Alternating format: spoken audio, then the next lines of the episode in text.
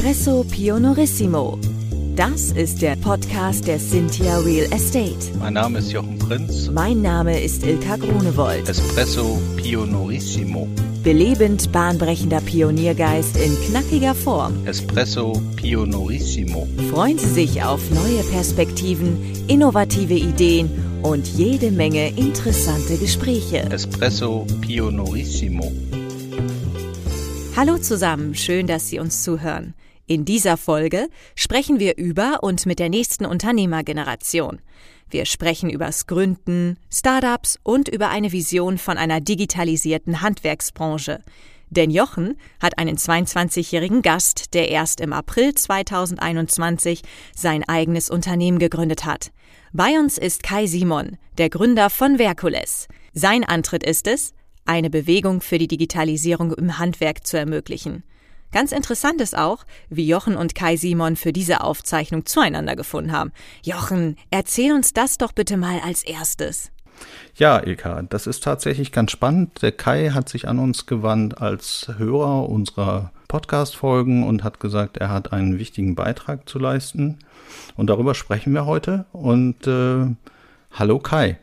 Hi Jochen, freut mich. Kai, wir haben ja jetzt schon ein paar Mal vorgesprochen und ähm, du hast mir einiges von dir erzählt, äh, besonders hängen geblieben und besonders beeindruckend dabei fand ich, äh, du bist ja noch relativ frisch in der Branche so und hast angefangen über den elterlichen Betrieb und äh, bist da eine akute Problemstellung angegangen, für die du eine Lösung gefunden hast. Im späteren Verlauf hast du dann festgestellt, dass die Lösung nicht nur für euch als äh, Fliesenfachunternehmen und Fliesenlegerfachgeschäft und äh, Handwerksbetrieb davon Interesse ist, sondern auf den Baustellen sich ergeben hat, dass eben auch andere an dieser Lösung interessiert sind.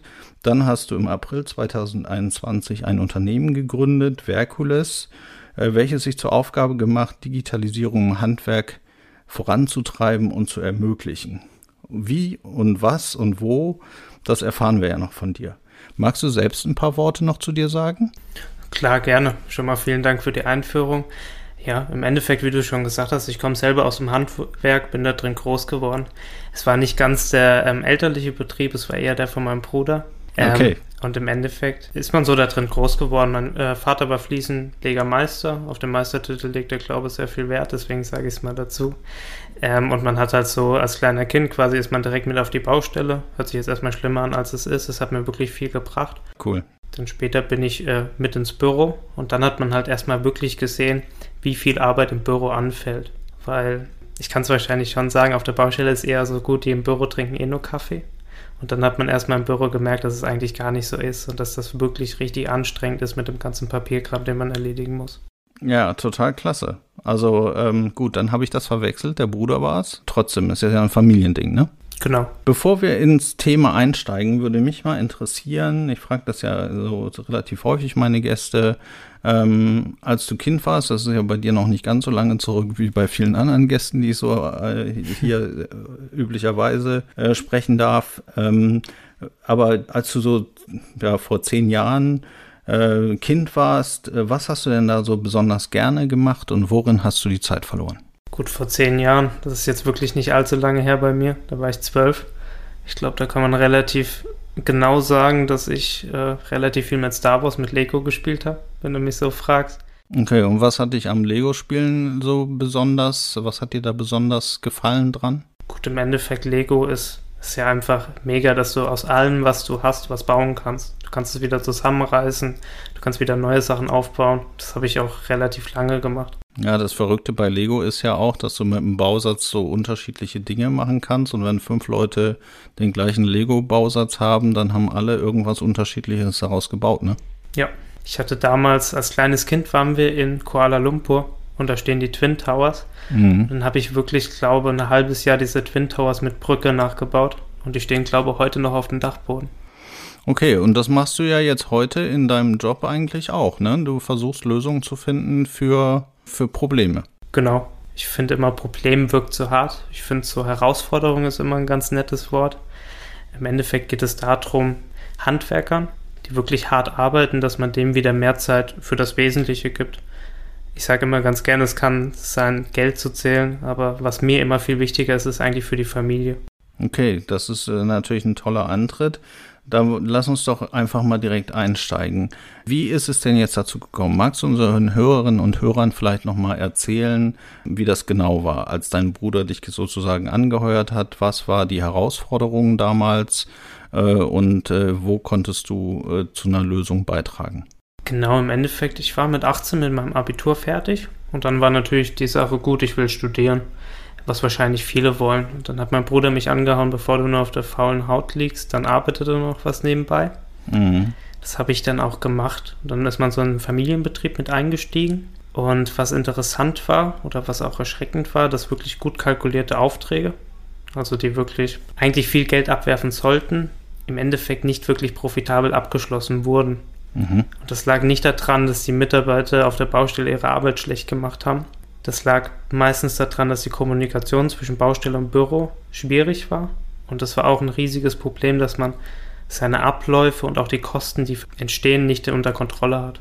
Okay, und äh, warum war das so? Also wo war jetzt das Leck der Informationen zwischen Baustelle und Büro? Gut, das erste, also wie man sich so einen Alltag vorstellen kann, man beginnt immer im Büro und plant ja schon mal die Mitarbeiter auf die Baustelle. Mhm. Wie man sich früher vorstellen kann, dann fährt man morgens gefühlt mit 100 Zetteln auf die Baustelle und gibt jedem seinen Zettel, was er mitnehmen soll und welche Pläne er braucht. Ja. Ich muss wahrscheinlich nicht dazu sagen, dass da schon die Hälfte verloren geht. Und dann geht das natürlich weiter, dann schreiben die Mitarbeiter ihre Stundenzettel auf der Baustelle händisch. Die kommen ans Lager, vom Lager müssen sie wieder ins Büro und im Büro muss dann wieder jemand sie sortieren. Und bis dann irgendwann die Kosten erfasst sind, also wie viele Lohnkosten wirklich auf so einer Baustelle liegen, das ist ein riesiger Rattenschwanz. Mhm, kann ich mir vorstellen. Was habt ihr euch dann dafür ausgedacht und womit hat es angefangen eigentlich? Also was war so der erste digitale Schritt? Wir haben eigentlich ganz schlank angefangen. Das, die erste Herausforderung, das erste Problem, was wir angegangen sind, war bei den Bauleitern. Mhm. Es ging eigentlich immer darum, dass sie Dokumente gebraucht haben, wenn sie sie nicht dabei hatten. ist ja meistens so. Ja. Und das war meistens beim Kunden, wenn irgendwelche Pläne gebraucht wurden und sie hatten sie nicht dabei und dann musste man zehnmal ins Büro fahren, um irgendwelche Ordner zu suchen. Da haben wir wirklich mit einer ganz schlanken Lösung angefangen. Im Endeffekt, dass man die Dokumente zu einer Baustelle hochladen kann, ähm, jedes Dateiformat und dass man das dokumentieren kann, was wann gemacht wurde und was festgehalten wurde. Das heißt, ihr habt sozusagen so eine Auftragsmappe angelegt und habt dann gesagt, so als Bauleiter, da kannst du drauf zugreifen und hast du jederzeit an jedem Ort auf der Baustelle, auf dem Weg dorthin, in der U-Bahn, wenn du nicht mehr im Auto fährst, hast du eben die Sachen, kannst du da reingucken. Das schöne technische Wort wäre dann Cloud-basiert. Ja, okay. Wie ging es dann weiter? Also dann kann ich mir vorstellen, dann haben sich wahrscheinlich, als das dann gelöst war, haben sich wahrscheinlich viele Bauleiter gefreut, weil sie eben nicht mehr viel hin und her fahren mussten und die Sachen äh, sozusagen parat hatten. Was waren dann so die nächsten Herausforderungen, die ihr gelöst habt? Weil ich habe tatsächlich die Erfahrung bei mir im Business gemacht, wir haben auch schon Software entwickelt, Anwendersoftware, dass du da, da eine Herausforderung löst so und dann äh, gibt es auch schon wieder die nächsten Anforderungen. So, also da ist noch gar nicht richtig ausgeliefert, der Schritt, da gibt es schon wieder die nächste Anforderung. Was war dann das nächste? Genau, das ging auch relativ schnell los kannst dir wahrscheinlich vorstellen, gut, mit 18 kommt der Bruder vom Chef, da belächelt dich erstmal jeder. Du sagst, du willst was ändern, mhm. ähm, dann guckt jeder erstmal lustig zu. Und als wir dieses Dokumentenablagesystem dann entwickelt haben und es hat wirklich gut funktioniert, dann kamen natürlich richtig viele Ideen auf mich eingeprasselt und dann war irgendwann mein Lieblingswort, äh, ich priorisiere jetzt. Ja, das kann ich gut verstehen. Ähm, und das relativ zeitnah, was wir danach angegangen sind, ist die digitale Zeiterfassung. Das heißt, dass jeder Mitarbeiter auf der Baustelle eine App zur Verfügung hat, womit er seinen Stundenzettel automatisch ähm, erzeugen kann. War denn da jeder so dafür? Also kann ja auch den einen oder anderen Handwerker. So waren da jeder von begeistert, so seine Stunden digital zu erfassen? Ähm, am Anfang war es eine Herausforderung, definitiv. Aber was schön war, relativ in den ersten Wochen hat irgendwann mein Kunde zu einem Handwerker gesagt, hier, du warst nicht da, ich bezahle dir nicht die Stunden. Mhm. Und dadurch, dass unsere Zeiterfassung GPS basiert ist, das heißt, man guckt, kann immer gucken, wo man gerade war mit der Zeiterfassung, ähm, ist auch datenschutzkonform, keine Angst. Dadurch konnten wir im Büro quasi zeigen, gut, der Mitarbeiter war auf der Baustelle und ich glaube nicht, dass er in Buxtehude jetzt irgendwie shoppen war. ja, okay, das kann man, kann man natürlich auch gut nachvollziehen. Aber dann ist es ja im Prinzip auch ein Vorteil für den Handwerker damit und für euch als Auftrag Arbeitnehmer ähm, sozusagen als Nachweisdokument gegenüber dem Kunden. Ne? Genau. Und wie ging es dann weiter? Dann haben wir schnell dieses Thema Finanzen aufgerollt. Das riesige Thema Nachkalkulation auf, auf der Baustelle ist sehr relevant. Hört sich jetzt erstmal sehr hochtrabend mhm. an, ist aber im Endeffekt ganz einfach. Am Ende des Auftrags guckst du einfach gut, das habe ich verdient, das habe ich abgerechnet und dann guckst du, wie viel Kosten drauf liegen. Und du hast ja meistens deine Arbeitsstunden und dann Material und eventuell auch noch Fremdleistung mit drin. Mhm. Ich muss dir wahrscheinlich nicht sagen, dass im Endeffekt nach einem Projekt, das macht kein Mensch. Da ist jeder froh, dass das Projekt rum ist und widmet sich schon direkt der nächsten Baustelle. Ja, oft ist das so, aber also tatsächlich bemerke ich bei mir in den Ar Arbeitsabläufen, dass wir das immer mehr machen. Also jetzt hängt nicht nur an Aufträgen, sondern auch an Prozessen im Unternehmen, gucken uns Projekte an, wie sind die gelaufen, was können wir besser machen. Also geht es nicht unbedingt nur um Kosten, sondern einfach nur auch teilweise um Effizienz einfach oder um Geschwindigkeit, wie kriegen wir das besser hin ähm, sozusagen Prozesse noch besser werden zu lassen, damit unsere Kunden noch zufriedener mit uns sind. Äh, und das kommt schon immer mehr. So, ähm, aber wenn du natürlich im Projektstress bist, dann lässt du sowas halt vielleicht auch mal hinten dran wegfallen. Ne? Ja, und ich glaube auch, besonders du in deinem Unternehmen, dieses Thema Controlling ist bei euch viel größer ein Begriff im Kopf. Für viele Handwerker wird es halt einfach als lästig empfunden. Ja, Controlling ist ja letzten Endes Steuerung, Steuerung von Ressourcen und ich glaube, wenn du natürlich auch deine, deine Handwerkerressourcen oder deine Arbeitnehmerressourcen gut steuerst, dann kannst du natürlich mehr, mehr machen, ne? Und äh, hast auch nicht, also ich glaube, diese Effizienz bringt eigentlich jedem was, weil ich habe jetzt die jüngste auch gebaut. So, und wenn ein Handwerker fünfmal kommen muss, um eine Duschwand einzubauen, weil immer irgendeine Schraube fehlt, dann kann das ihn auch nicht wirklich glücklich machen. Äh, dann glaube ich, äh, ist es besser, halt nur einmal zu kommen, wenn man alles zusammen hat und dann die Duschwand einzubauen und nicht fünfmal an und abzureisen. Ähm, dann kann ich ja in der Zeit fünf Duschwände einbauen. Ja, das stimmt. Darum geht es auch im Endeffekt bei Verkulis. Viele Leute haben ja immer das Gefühl, Digitalisierung, dass ähm, da werden Leute danach gefeuert. Also weil halt Digitalisierung es effizienter macht. Das ist immer die Angst von Leuten. Weil eigentlich ist das kompletter Schwachsinn. Weil im Endeffekt geht es nur darum, den Leuten, die wirklich was machen, wieder mehr Zeit für das zu geben, warum sie den Beruf auch gemacht haben. Mhm. Ich kenne es ganz gut von meinem Vater. Der hat sich jung selbstständig gemacht und er war wirklich ein Tier auf der Baustelle und hat immer bis 10 Uhr abends gearbeitet. Und dann kann man sich natürlich vorstellen, dass viele keine Lust mehr auf Büro haben, weil man direkt morgens wieder raus muss. Und genau das habe ich jetzt im Nachhinein auch viel gemerkt, dass dann auch bei meinem Vater oder bei meinem Bruder halt wirklich wenig Zeit für die Familie bleibt. Und das ist eigentlich schade. Man verdient Geld, man verdient auch gut Geld im Handwerk, das kann ich ruhig dazu sagen. Aber dieses ganze Private fällt hinten runter. Und das ist auch so mein persönlicher Ansatz, dass man wirklich den Handwerkern wieder mehr Zeit für das gibt, was ihnen wichtig ist. Ja, und dass man eben Doppel- und Dreifacharbeiten dadurch vermeidet, um dann sozusagen den Freizeitanteil hochzuhalten. Ne? Genau. Also das ist ja ein guter Ansatz und ein schöner Ansatz und ich glaube, da sind, äh, sind viele, äh, viele Seiten schnell befriedigt äh, so. Also der Kunde ist natürlich zufrieden, wenn der Handwerker nur einmal kommt statt fünfmal. Der Handwerker selbst ist zufrieden, weil er äh, nur einmal kommen muss und die anderen vier Male entweder Freizeit gestalten kann oder eben noch einen Auftrag mehr machen kann. Äh, so und ihr als Unternehmen seid natürlich auch begeistert, wenn eure Kunden zufrieden seid. Also insofern ist es ja eine Win-Win-Win-Win-Win-Win äh, für alle und äh, natürlich ein großer Antrieb. Jetzt hast du mir gesagt, ihr treibt die Digitalisierung im Handwerk. Was äh, habt ihr denn dann erlebt? Also ihr habt das dann für euch gemacht und äh, ich verstehe das so, dass äh, die Leute, die quasi in dem Unternehmen deines Bruders arbeiten, mhm. dass die alle gut äh, sehr zufrieden und begeistert sind von den Lösungen, die ihr da erarbeitet habt. Und wie ging es denn dann weiter, so dass es zu Verkules gekommen ist? Genau, ist eigentlich relativ lustig. Wir haben es eigentlich immer nur intern entwickelt, wirklich ähm, im Betrieb, an realen Herausforderungen, an realen Problemen. Und dann irgendwann war es so, dass Handwerker sind ja relativ gut untereinander befreundet. Mhm. Und der Mario, mein Bruder, hat zum anderen Handwerksunternehmen ähm, gesagt, hier, du verdienst ja eh so wenig in Anführungszeichen, weil du deine Kosten nicht im Griff hast. Und dann hat natürlich der andere Handwerksunternehmer gesagt, hier, du hast ja leicht zu reden, wie soll denn das gehen? Und genau das war, glaube ich, der Startschuss für Verkules. Dass wir dann einfach gesagt haben, gut, wir stellen sie mal vor. Dann haben wir gemerkt, wie es auch bei anderen ankam. Und das haben wir dann bei mehreren gemacht, die wir kannten. So haben wir die ersten Kunden gewonnen und dann wurde daraus Verkules.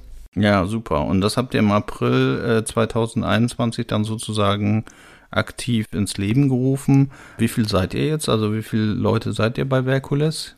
Wir sind zurzeit acht Leute. Und was machen die? Was muss man bei Verkules können, um da arbeiten zu dürfen? Das vielleicht stelle ich mir da mal vor.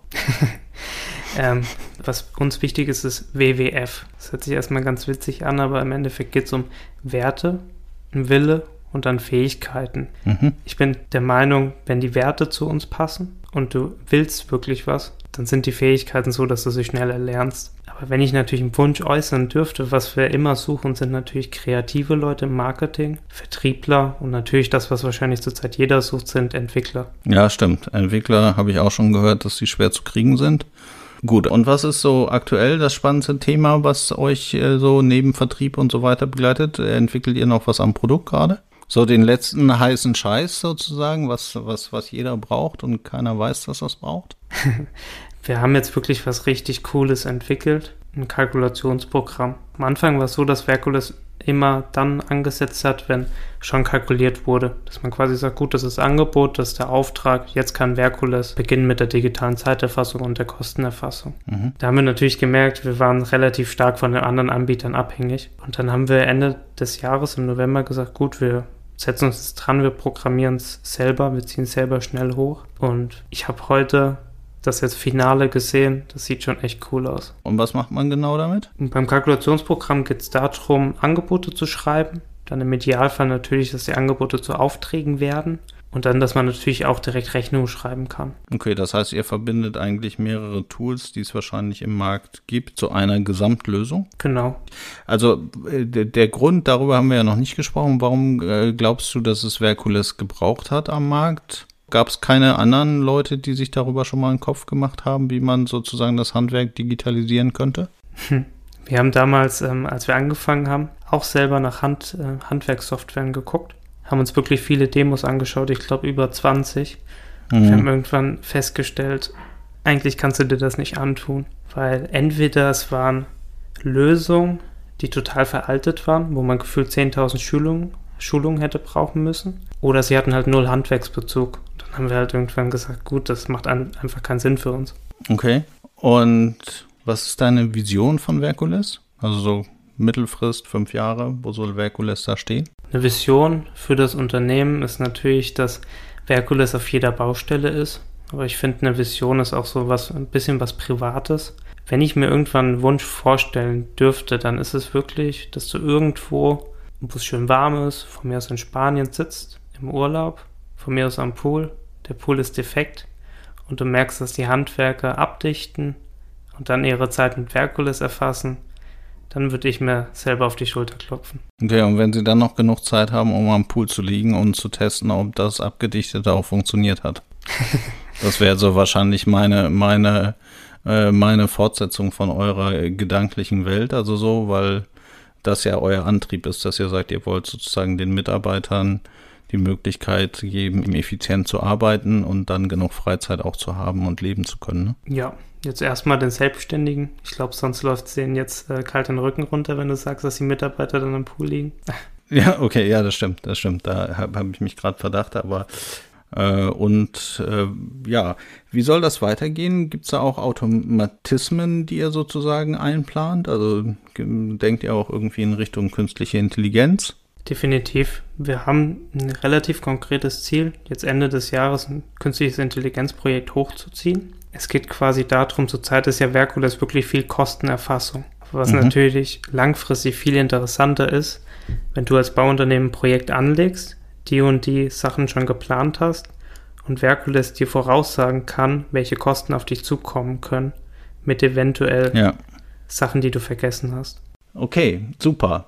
Also jetzt äh, habe ich irgendwie so dein, dein, dein Bild von dem, von dem Pool äh, im Hinterkopf, was ich sehr charmant finde. So, ist ja im Moment sehr kalt draußen, aber ich würde mir auch wünschen, mal wieder am Pool zu liegen. Ähm, wie sieht es denn bei dir jetzt persönlich aus mit deiner Freizeit? Hast du davon viel? Legst du oft am Pool?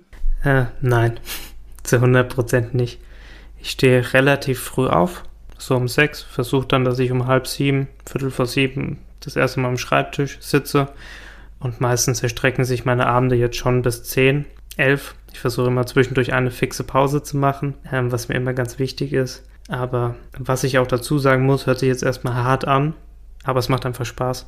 Okay, das heißt, du machst es einfach gerne und deshalb treibt es sich auch an, ne? Das und man merkt erstmal, wie schnell auch die Zeit vergeht. Wenn dir was wirklich Spaß macht, dann guckst du das erste Mal auf die Uhr und merkst um drei, dass du mal was essen solltest. Ja, das, äh, ich kenne das tatsächlich auch. Also, also mir ging das am Anfang auch so. Mir geht es auch heute in Spitzenzeiten noch oft so. Ich habe auch viele Freunde, die sagen, also wenn ich sie auf Work-Life-Balance äh, anspreche, dann sagen die Work-Life-Balance ist für mich äh, gibt es für mich nicht so, weil äh, für mich ist Work ein Teil von Life und so.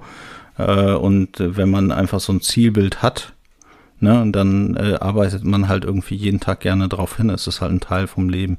So, und deshalb ist es, glaube ich, gefühlt okay. Also es muss halt Spaß machen. Solange es Spaß macht, ist es alles in Ordnung. Äh, wenn es anfängt, anstrengend zu werden, dann muss man halt vielleicht auch mal wieder ein bisschen mehr auf sich selbst achten. Ja, ich habe mal einen ganz interessanten Artikel gelesen, was mir immer so im Hinterkopf ist, wenn ich dieses Wort Work-Life-Balance höre. In dem Artikel stand einfach, Work steht immer noch vor Life. Ja, gut. Also, wie gesagt, also ich äh, bin da, ich habe da auch so ein bisschen Aversion gegen das Wort an sich, so, ähm, aber tatsächlich macht das auch jeder ja selbst und es gibt halt Menschen, für die ist halt Work wichtig und es gibt äh, Menschen, für die ist Life wichtiger und ich glaube, alles hat so seine Berechtigung. Muss man halt gucken, ne? Was äh, macht denn sozusagen dein Team aus? Also mir ist ja sozusagen mein Team, ich glaube ja, ich habe das allerbeste Team der Welt. Was macht denn dein Team aus? Was uns ausmacht, ist wirklich, dass wir aus der Handwerksbranche kommen. Es kommen nicht alle wirklich jetzt von der Baustelle, aber sie haben wirklich den Baustellenalltag mal mitgemacht, weil mir das am Anfang wichtig war, dass jeder mal erlebt. Und was glaube besonders an uns ist, zwei Worte pragmatisch und direkt. Ich bin keiner, der jetzt viel um den heißen Brei rumredet, sondern einfach direkt. Das soll nicht beleidigend sein, aber halt einfach, dass man weiß, wo man dran ist.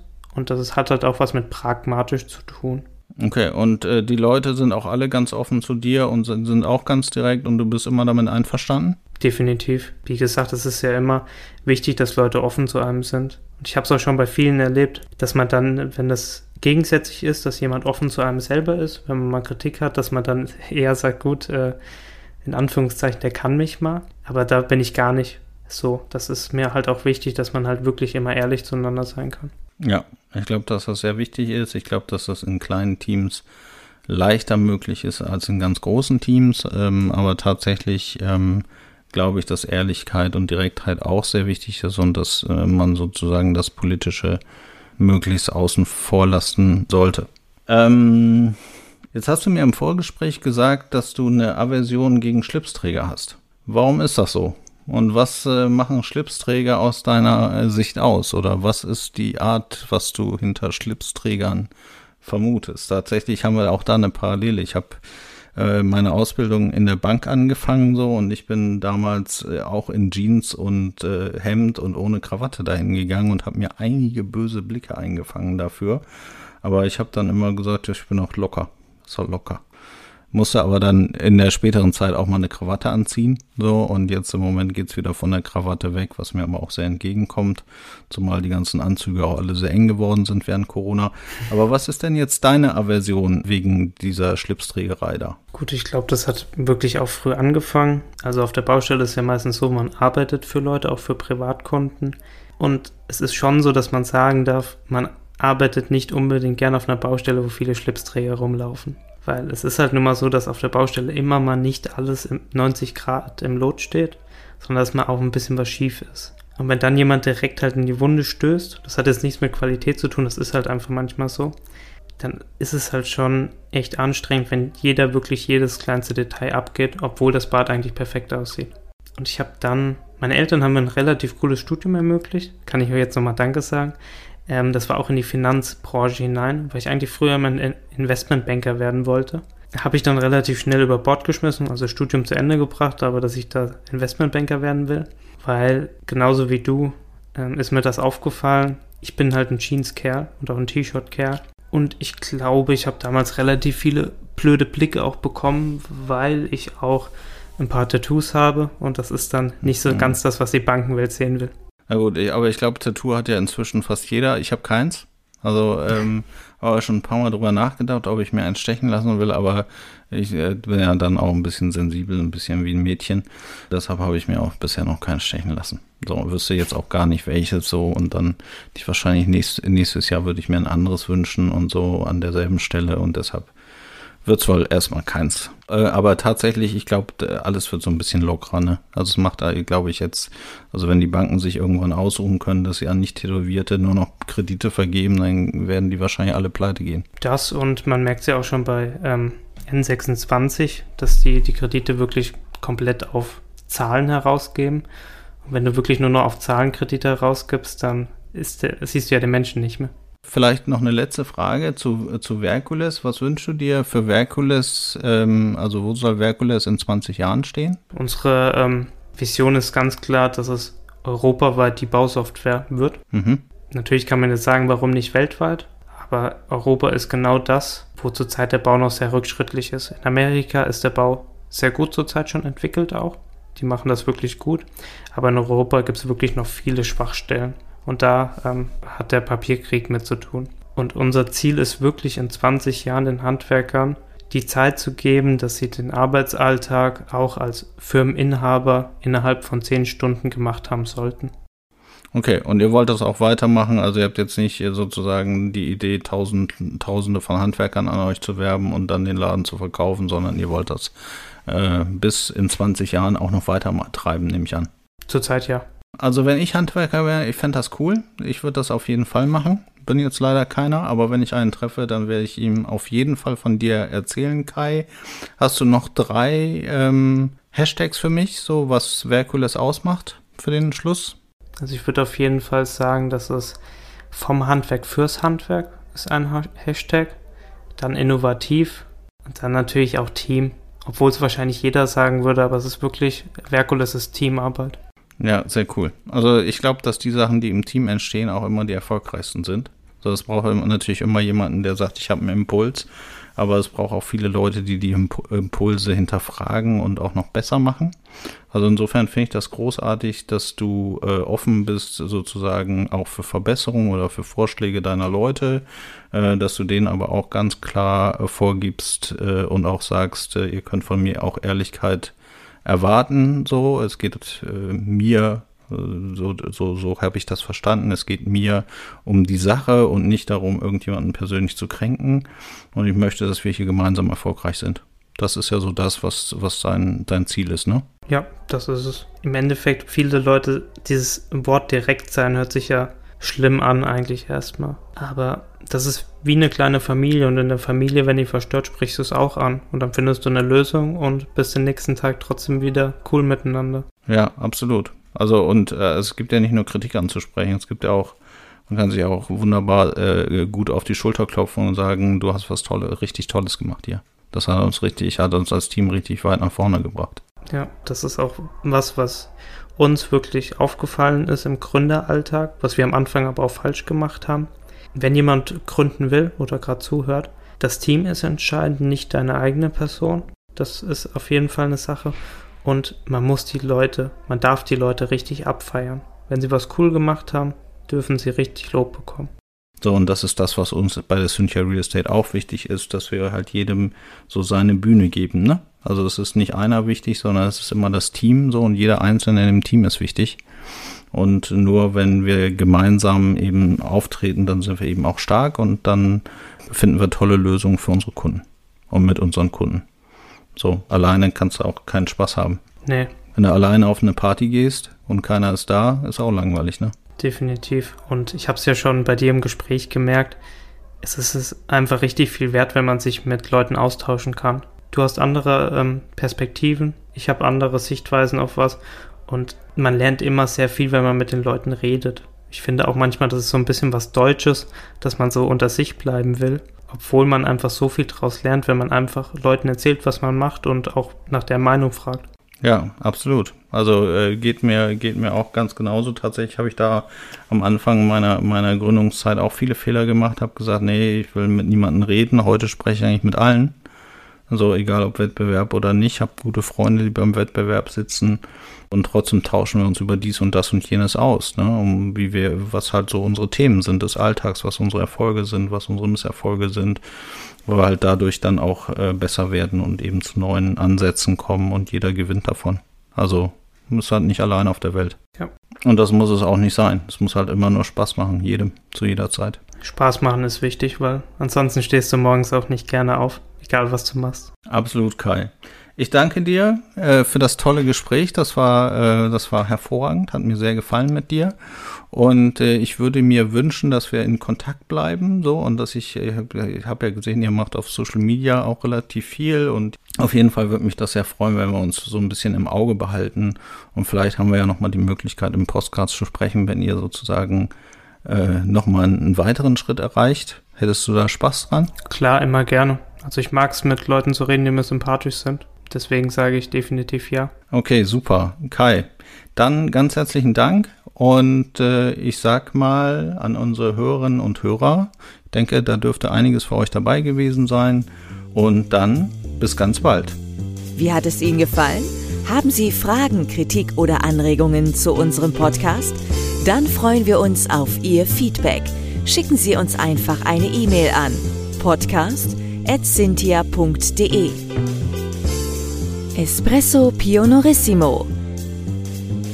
Weitere Infos finden Sie entweder in unseren Show Notes oder auf www.cynthia.de slash podcast. Bis bald!